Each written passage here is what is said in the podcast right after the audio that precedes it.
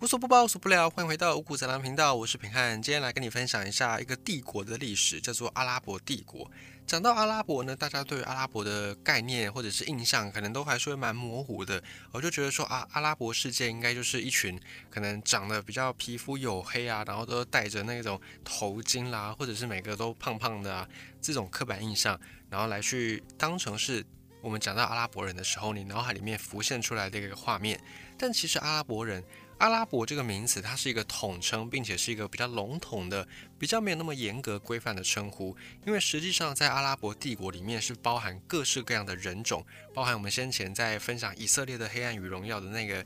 一系列的集数里面，我们曾经讲过，说以色列这边的民族有一支叫做闪族，而闪族呢，也是阿拉伯人他们自己公认的祖先，就是。阿拉伯人认为自己是闪族后裔，那这个闪族后来也有一支就分裂变成了以色列人他们的祖先，所以如果严格来讲的话，阿拉伯人跟以色列人他们的祖先都是来自于同样一个闪族，而闪族呢，我们之前在以色列的这个篇章里面也有分享过一些比较详细的历史。而现在我们在提到阿拉伯的时候，你可以从几个面上来去讨论。像是如果讲到阿拉伯音乐，那就有点像是你去听那些中东音乐，会这样转来转去，然后比较偏向吟唱的那种方式，并且呢，我们先前也曾经有稍微分享过说。西班牙的文化里面，阿拉伯的音乐也有渗透其中。因为西班牙也曾经在历史上受到阿拉伯帝国的统治，所以阿拉伯人就把他们的这种文化也传播到西班牙去，以至于现在我们在讲的西班牙的佛朗明哥，它其实呢也是一种源自于阿拉伯世界的音乐形式。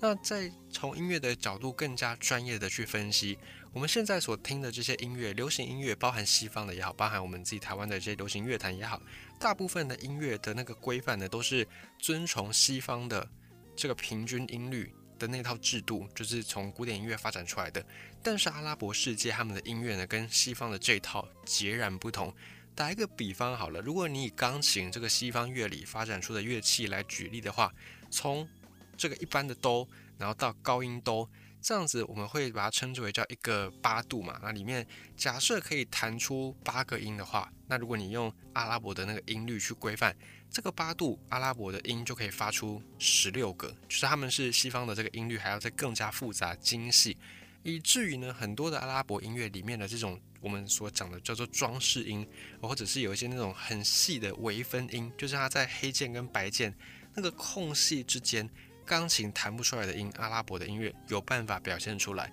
那也就造成说阿拉伯音乐他们比较多呢，是透过要用一对一教导的，就是老师直接口传给弟子，然后让这个音乐形式能够传续下去。虽然这个方式呢比较很难大量的去普及，可是相对的也就造就阿拉伯音乐，他们跟一般的西方音乐是那个系统截然不同，而且非常的具有特色。当然，我们今天并不是要分享这个音乐，我们只是从音乐的角度上去举例说，阿拉伯的文化是真的蛮特别的。我们今天就要来分享阿拉伯帝国。在历史上，阿拉伯的政权其实还蛮多个的。我们今天就来从伊斯兰教，也就是阿拉伯帝国，通常也会搭配着伊斯兰教，因为他们经常是政教合一的这种国家形态。我们就从伊斯兰教开始发源的那个时代来讲起。伊斯兰教发源地就在阿拉伯半岛。那在阿拉伯半岛上是闪族人的故乡，而阿拉伯人据传就是滞留在半岛上，没有迁移到其他地方去的闪族人的后代。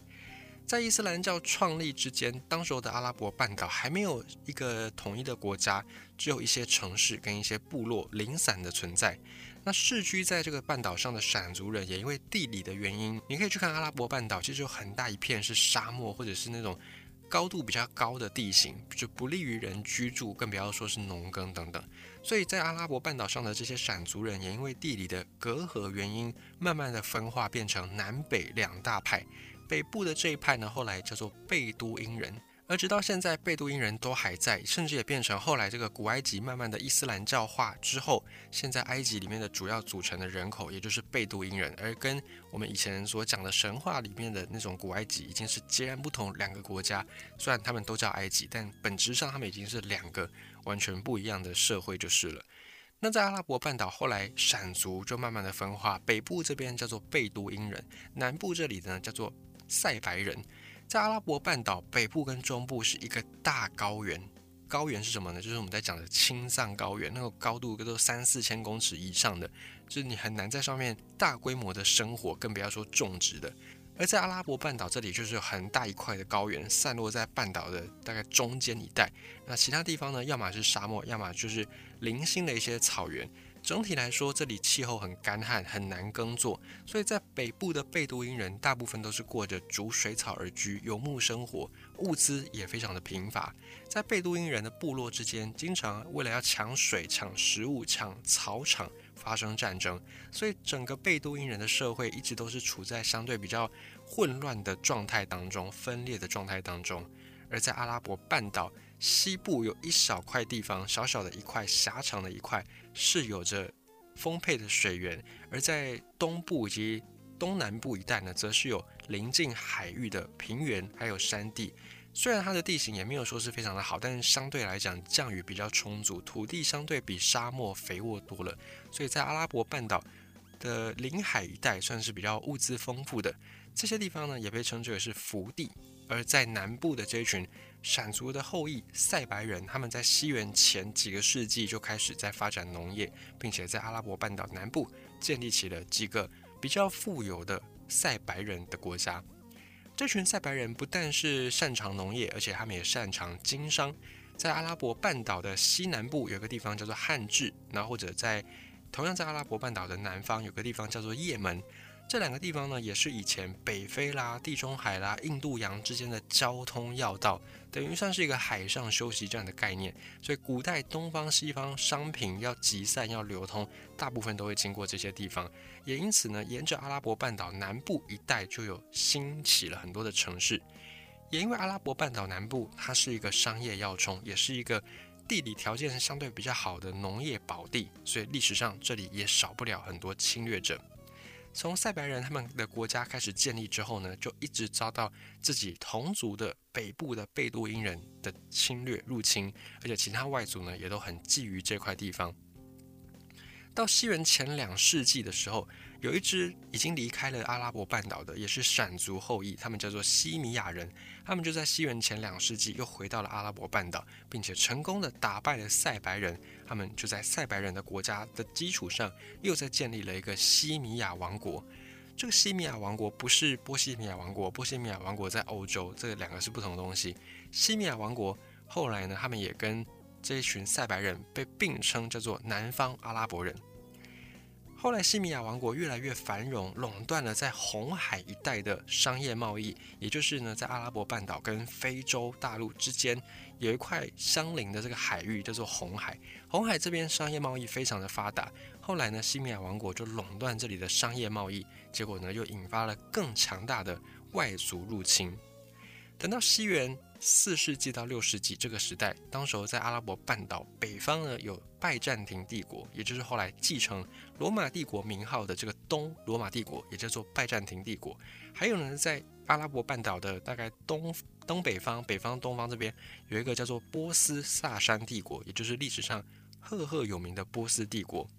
还有呢，在东非，也就是在阿拉伯半岛的西南方，在非洲的东北部，这里也有一个叫做。阿克苏姆王国，也就是后来的伊索比亚这个地方。那这三个王国、三个帝国，为了要控制在也门这里，也就是阿拉伯半岛南方这个国际航道以及国际商业贸易要道的控制权，所以三个帝国——拜占庭帝国、波斯帝国以及阿克苏姆王国，他们就在这边打了非常非常久的战争。等到西元五七五年，就公元五七五年。波斯人才算是正式的赢了，然后变成也门的统治者。而这场争霸战持续了一百多年，这一百多年的战争就导致阿拉伯半岛南部，包含也门、包含汉治这些地方遭到严重的冲击，整个城市陷入萧条，甚至变成废墟。大量的这一群西米亚人以及更早之前的塞白人，他们就只好往北移动，变成游牧民族。一度繁华的阿拉伯。半岛南方早期的这些文明彻底的被毁灭，有点像是欧洲中世纪的那个概念，就是大家打来打去，后来民不聊生，然后整个科技文明全部倒退，变成野蛮人的那种时代。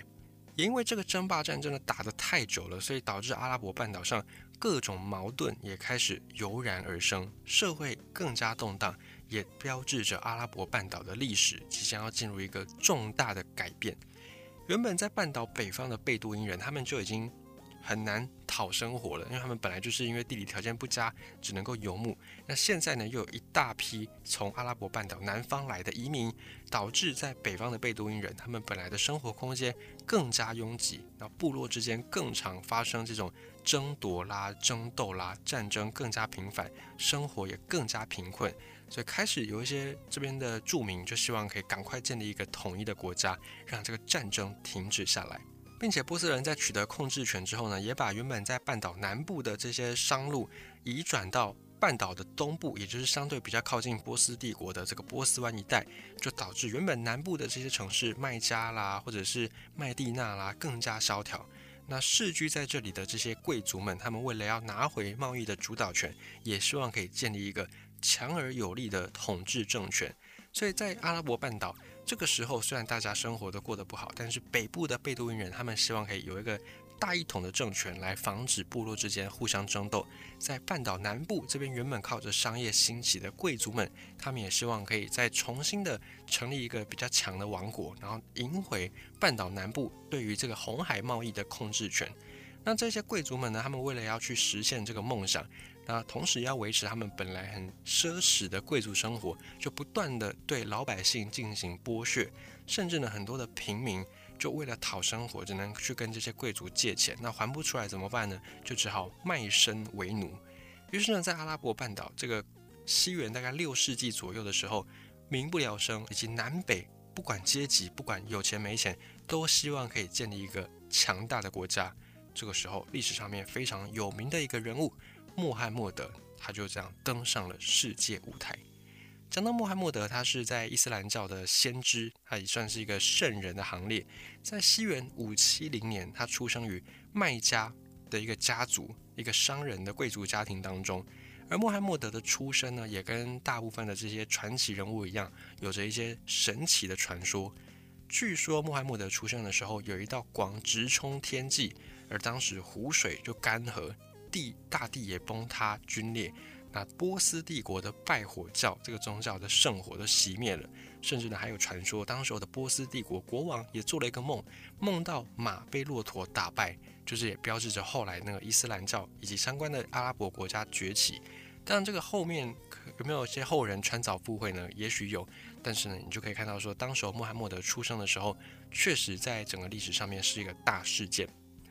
那穆罕默德虽然他们家是贵族，可是他还没有出生的时候，他们家就家道中落，而且穆罕默德生前就丧父，所以他算是遗父子。等到了穆罕默德六岁的时候，他的妈妈也过世了，所以整个童年呢，可以说是由阿公以及阿贝抚养长大的。穆罕默德童年想当然就不会过得非常的舒适，而是非常的困苦以及非常的贫穷的。为了要赚钱，为了生活，甚至呢，穆罕默德以前呢也帮很多有钱人、帮很多地主打过工、放过羊。十二岁的时候，则是跟着这些阿伯啦、叔叔啦去去经商。他就去过当时候的西亚很多的地方，也增长了很多见闻，并且呢，这个穆罕默德的这辈就是叔叔阿伯，他们都是商队里面的，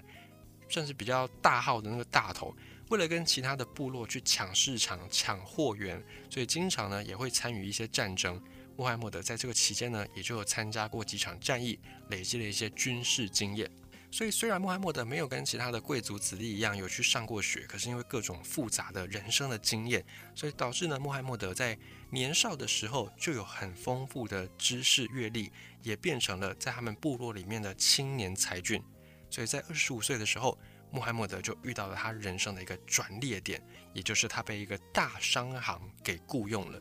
这个商行的老板叫做赫蒂彻。赫蒂彻这个名字听上去很像是一个很威风的男生的名字，但其实这位赫蒂彻是一个女性，她是一个有钱人富商的遗孀，而赫蒂彻也继承了丈夫大笔的财产，变成了在当时候阿拉伯半岛的麦加这个城市当地的富婆。有钱人，可是呢，这个赫迪车她并不是一个空有外在、空有财富的这样的一个富太太而已。她本身在她的先生去世之后呢，用了这笔遗产经营一间商行，而且很多有权有势的人都向这位赫迪彻再求过婚，可是呢，赫迪彻都没有看上他们。等到了穆罕默德被雇佣在赫迪彻的这个商行底下的时候，赫迪彻他在有点爱慕穆罕默德的才能跟美德，所以赫迪彻最后呢是跟穆罕默德走在了一起，两个人互相爱慕，最终结为夫妻。那赫迪彻的这段婚姻跟穆罕默德的婚姻也成为了穆罕默德人生的转折点。从此之后呢，原本从小孤苦无依或者是流落各地的这位穆罕默德，开始在生活上有了安全的保障。就诚如我们在心理学经常会讲到一个人类需求三角形，最底下的这个生理需求，吃饱穿暖住得好，这个最基本的需求要先被满足，你才有办法再去网上谈理想啊，谈归属，谈自我实现那些。如果你是一个连吃都吃不饱，连下一餐在哪里都不知道，穿也穿不暖，住在一个没有办法遮风避雨的地方，像这样的环境，你绝对没有办法去发展出什么样的学说，或者你绝对没有空去想这些呃什么理想抱负等等。所以就在跟赫迪彻结婚之后，在生活的起码保障上面有了比较基本的这个完成，于是穆罕默德开始他有办法去思考一些更加深层次的问题，例如宗教，例如社会。并且也就在这一段时间，穆罕默德开始去发展他自己的学说。而此时的穆罕默德还不知道，将来他顿悟的这一番道理将彻底的改变他的故乡，也将彻底的改变阿拉伯世界，甚至改变未来数百年，甚至直到二零二三年都还持续着的世界格局。关于穆罕默德，他后来想到了什么？下一集五谷杂粮继续与你分享。